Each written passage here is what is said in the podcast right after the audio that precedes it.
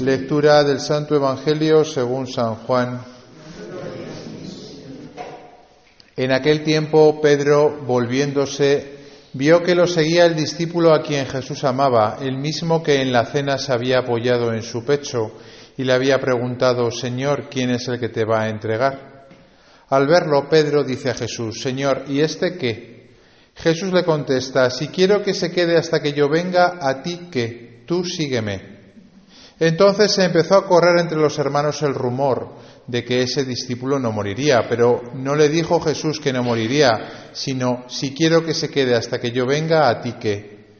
Este es el discípulo que da testimonio de todo esto y lo ha escrito, y nosotros sabemos que su testimonio es verdadero. Muchas otras cosas hizo Jesús. Si se escribieran una por una, pienso que ni el mundo entero podría contener los libros que habría que escribir. Palabra del Señor.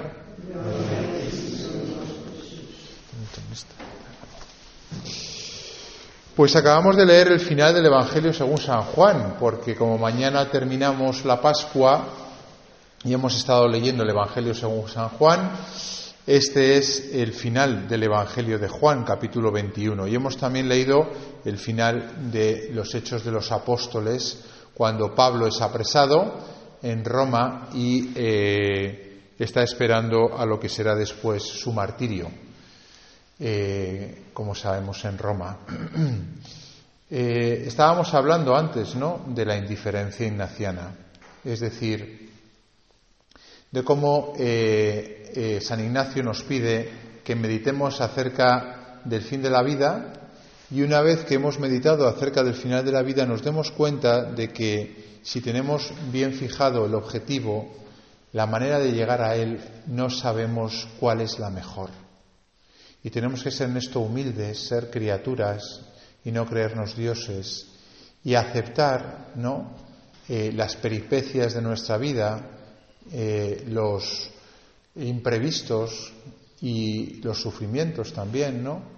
Que no teníamos diseñados porque para llegar a ese fin nosotros no sabemos dirigir nuestra barca. En todo caso, lo mejor, lo más inteligente es dejar que Dios dirija la barca de nuestra vida y sea Él el que nos lleve. Porque miren, esto no es eh, Car2Go, esto es Cabify. ¿eh? Es decir, aquí no coges tú el coche, lo alquilas y conduces tú, sino que tú te subes al taxi. ¿eh?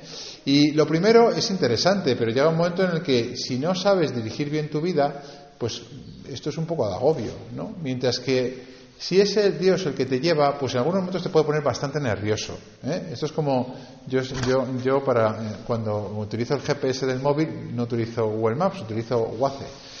Y entonces Waze es una aplicación que en tiempo real te mide el tráfico y entonces te dice por dónde tienes que ir para llegar al sitio, ¿no? Entonces hay veces que te pone un poco nervioso porque dices, este no es el camino más corto, ¿no? Entonces tú, que sabes el camino perfectamente, tiras por donde crees que es el camino más corto y te metes en un atascazo de estos de, de los gordos, ¿no? Y dices, si hubiese hecho caso a Waze, no estaría yo aquí metido donde estoy metido que no puedo salir de la autopista porque no hay salida, ¿no? Y cuando haces caso a, la aplicación, que en tiempo real sabe cómo están las cosas, te ahorras el atasco. Bueno, pues ese es Dios con nosotros.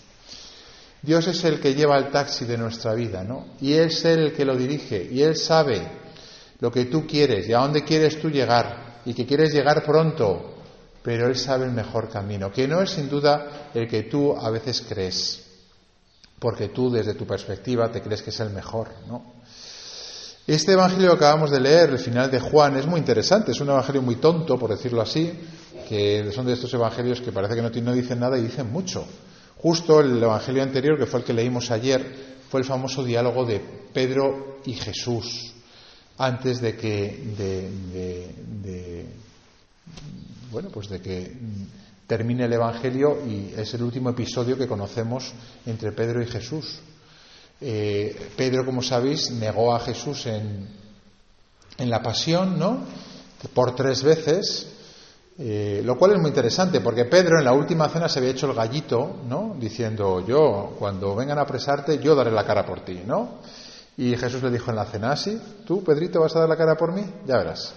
Antes de que acabe la, antes de que cante el gallo me habrás negado tres veces. Y efectivamente. Pedro negó a Jesús, ¿no? Porque Jesús conoce perfectamente nuestro corazón y sabe de nuestras debilidades. Y Pedro era muy bravucón, pero luego era muy cobardón también, ¿no? Lo bueno que tenía Pedro es que era muy natural, o sea, no tenía dobleces. O sea, lo que pensaba lo decía, ¿no?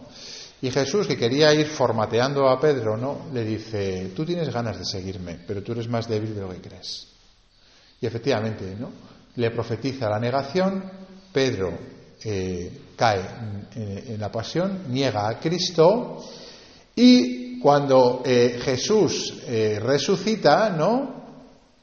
Pedro lo que se espera es que Jesús se acerque a él y le diga, bueno, Pedro, ¿te acuerdas de lo que me hiciste, no? de las tres negaciones que yo te predije, ¿no? Bueno, pues está claro que eh, lo de ser papa, ¿no? Que yo te dije que ibas a ser el papa, pues hombre, como te puedes imaginar, no vas a ser tú el papa después que me han negado. Juan, que sí que estuvo al pie de la cruz, no, tú no estuviste, tú no estuviste al pie de la cruz, tú me negaste, tú te fuiste y me, me negaste. Pero Juan sí que se quedó al pie de la cruz. Hombre, lo lógico es que Juan sea el papa, ¿verdad? Eso es lo que Pedro esperaba en, mejor, en el mejor de los casos que Jesús le iba a decir. Ese es el mejor. El peor de los casos hubiese sido defenestrarle por completo. Entonces, cuando llega eh, Jesús, en este pasaje tan precioso que leímos ayer, ¿no? Le dice, Simón, hijo de Juan, ¿me amas más que estos? Es precioso. Cuando, o sea, cuando uno le, el Evangelio dice, eh, ¿qué, arte tiene Dios? No Dios, pero ¿qué arte tiene? O sea, lo primero que le pregunta, lo primero que le dice, esto sirve pues si algún empleado os hace alguna, alguna triquiñuela, eh, eh, Simón, hijo de Juan, ¿me amas más que estos? Le llama por su nombre original, Simón. Simón, hijo de Juan, ¿me amas más que estos? Es una pregunta acerca del amor. Y Pedro no le dice sí, te amo, sino que le responde con un verbo inferior. Le dice, sí, Señor, tú sabes que te quiero. O sea, lo justito. o sea, me da para lo que me da. O sea, pero si te pones un poco duro, como en la pasión, salgo corriendo. Yo lo he probado, ¿no? Jesús le vuelve, Jesús le dice, apacienta mis corderos. O sea, apacienta mis corderos, es decir, cuida del rebaño que yo te he confiado. Por segunda vez le pregunta, Simón, hijo de Juan, ¿me amas? Él le contesta, sí Señor, tú sabes que te quiero. La misma pregunta, ¿eh? Claro, está restañando las tres negaciones con tres te amos. Allí donde tres veces había negado Pedro a, a Jesús, tres veces quiere Jesús que demuestre Pedro su amor por él. Simón vuelve a decir, Pedro vuelve a decir, Señor, tú sabes que te quiero, ¿no? Él le dice, pastorea mis ovejas. Por tercera vez le pregunta, y aquí Jesús, en un eh, eh, alarde de, condescendencia, no dice ya me amas, sino que se pone a su nivel. Y le dice, Simón, hijo de Juan, ¿me quieres? Se entristeció Pedro de que le preguntara por tercera vez, ¿me quieres? Se entristeció porque Pedro captaba como que, como que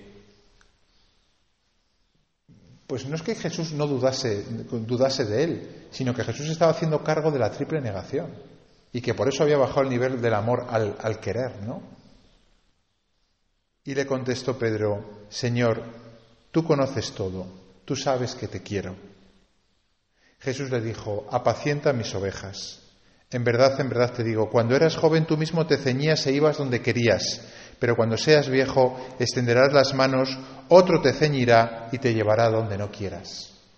Es un pasaje impresionante en el cual eh, Dios es el, perfecto Padre, es el perfecto equilibrio entre misericordia y justicia, entre exigencia y, comprensión. O sea, le ha negado tres veces Pedro, tres veces le pide que le demuestre su deseo de amarle. Le basta al Señor el deseo de quererle pero quiere que lo manifestemos. Y tres veces lo manifiesta Pedro. E incluso sabiendo que no damos mucho de, nosotros mismos, se abaja y quiere por lo menos eh, eh, la, afirmación de que estamos dispuestos a quererle. No quizá a amarle porque sabemos lo que todo lo que eso exige, pero por lo menos a quererle, a buscarle. Claro, Pedro, que se esperaba que le defenestrase del cargo, cuando le, le confirman el cargo, porque claro, Pedro captó la indirecta del Señor, no, no era tonto, eh, Juan, que estaba a su lado, que es lo que hemos leído hoy, que era el que pensaba que iba a ser el Papa, porque era el discípulo amado, de hecho Juan en su Evangelio está continuamente repitiendo que él era el discípulo amado, no porque él se lo tuviese muy creído, sino porque era verdad, oye, y en ese sentido, bueno, pues de hecho lo ha dicho, ¿no? Eh, el mismo que en la cena se había apoyado en su pecho. En la última cena, Juan se había apoyado en el pecho del Señor. ¿eh? Era, era, el, pues era un, discípulo joven, ¿no? Que, bueno, pues como, como tantas veces hemos tenido nosotros, ¿no? Padres espirituales en los cuales hemos confiado y nos hemos incluso recostado en su pecho, ¿no? Porque son padres nuestros, ¿no? Espirituales, ¿no? O directores nuestros espirituales, ¿no? Entonces, claro, Pedro le dice, eh, Señor, ¿y este qué? Como diciendo, yo esperaba que este fuese el Papa, ¿y qué vas a hacer con este? ¿No? Y Jesús le contesta, si quiero que se quede hasta que yo venga, ¿a ti qué? Tú sígueme. Es, es, es, es, precioso este pasaje porque Pedro se está comparando con Juan. Sabe que Juan es el discípulo amado. Se esperaba ¿no? que le traspasase el cargo a Juan y sin embargo se lo mantiene él. Entonces no entiende. Y dice, ¿y este qué? Y Jesús le dice, ¿a ti qué? Tú y yo. Tú sígueme a mí. Si yo quiero que este se quede hasta que yo venga, es decir, hasta que yo venga quiere decir, Jesús se subía, a los cielos y, va, a va, a volver de nuevo. Cuando Jesús vuelva de nuevo, se va a acabar el mundo. Los, apóstoles creían que iba a pasar a los pocos, al poco tiempo, a los pocos años. Creían que les iba a pillar a ellos incluso, ¿no? Eh, porque Jesús no dijo cuándo iba a acabar el mundo, ¿no? Pero la sensación que tenían al principio, ¿no? Es que iba a ser pronto, ¿no? Y dice, si, si yo quiero que éste se quede hasta que yo venga, a ti que tú sígueme. Es decir, ¿a ti qué te importa el camino por donde yo lleve a cada uno? Soy yo el que llevo el taxi. Soy Dios. Confía en mí. Tú sígueme. Hay una homilía preciosísima, la homilía de Benedicto XVI, bueno, del cardenal Ratzinger, cuando murió Juan Pablo II, que cogiendo este texto, ¿no? el tú sígueme, tú sígueme, tú sígueme, lo va eh, mm, eh, poniendo en cada hito de la vida de Juan Pablo II. ¿no? Es una manera preciosa en la que precisamente habla de cómo Dios llevó a este hombre, a Juan Pablo II, ¿no? a lo largo de toda su vida, hasta ser el hombre santo, grande que fue, quizá el más importante ¿no? del siglo XX. También lo podíamos haber escrito respecto a su propia vida, la de Benedicto XVI, ¿no? Y también respecto a tu propia vida. Porque también tú en tu vida tienes que escuchar el, ¿y a ti qué el de al lado? Que andas mirando siempre al de al lado. Tú sígueme a mí. Y es que el de al lado eh, tiene esto y a, mí no me lo has dado. ¿Y a ti qué? Es que el de al lado parece que le quieres más que a mí. ¿Y tú qué? ¿A ti qué? Sígueme. Deja de mirar al lado. Tú sígueme a mí. Es como si estuviésemos en el taxi con Jesús y estuviésemos viendo el resto de coches que van fuera. Pero no tenemos todo teniendo a Dios. ¿Por qué desconfiamos? está claro que es un problema tuyo, mío, que no confías y tú crees por dónde tienes que ir porque tú crees que manejas el GPS divino y el GPS divino es divino. Es decir, lo lleva Dios, Dios sabe cómo llevar tu vida. Por eso la indiferencia ignaciana es entender esto. Y a ti que tú sígueme. Es bonito el final del todo del Evangelio cuando dice, muchas otras cosas hizo Jesús. Si se escribieran una por una, pienso que ni el mundo entero podría contener los libros que habría que escribir. Es decir, dice Juan, eh, ni una biblioteca entera del mundo entero podría resumir lo que hay dentro de Dios, que es infinito. Bueno, pues ahí está también en uno de esos libros la historia tuya y de Dios. Una historia que ciertamente no ha ido por las calles que tú pensabas que iba a ir. Más bien ha ido por donde no pensabas que, iba a ir. Más bien ni te has subido al taxi todavía. Todavía ni te has atrevido a subir al taxi del Señor, ¿no? Todavía sigues yendo con Car2Go, yendo por donde tú quieres, metiéndote en unos atascazos de, los que luego no sabes cómo salir. Súbete al taxi de Dios. Eh, deja que el Señor lleve tu vida. Confía. Libérate Vive la paz, ¿no? De dejar que tu vida la lleve Dios. Que sabe más que tú y mejor que tú lo que tú mismo quieres. Y que te lo va a dar, incluso en algunas cosas, caprichos de tu vida, Dios te los va a dar, otros no, porque no te puede dar todos los caprichos de tu vida. Pero algunos te los dará incluso, pero lo que importa es que te asegurará lo que en el fondo de tu corazón tú quieres.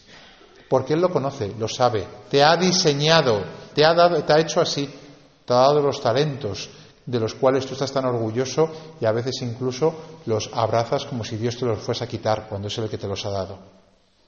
La indiferencia naciana nos ayuda a vivir con esta libertad interior, con esta paz, de vivir tranquilo, incluso sabiendo que a veces Dios va por caminos muy inesperados, que pueden ser muy duros, que puede haber también mucho sufrimiento, ¿no? Pero si confiamos en Él, pues entonces vivimos con esa libertad y esa paz de los hijos de Dios. Si quiero que este se quede hasta que yo venga, a ti que tú sígueme. Que resuene este sígueme que hemos visto en el joven rico, en Zaqueo, en la samaritana, en, en Mateo, en tantas otras personas que a lo largo de su vida se han ido encontrando con el Señor y que se han atrevido a seguirle. Sin duda es la invitación más eh, eh, interesante que vamos a recibir en toda nuestra vida. No hay eh, invitación más, como decía antes, más apasionante, no hay aventura más grande que seguirás a Dios, que dejarnos llevar por Él. A ver si nos atrevemos a hacerlo durante estos ejercicios espirituales.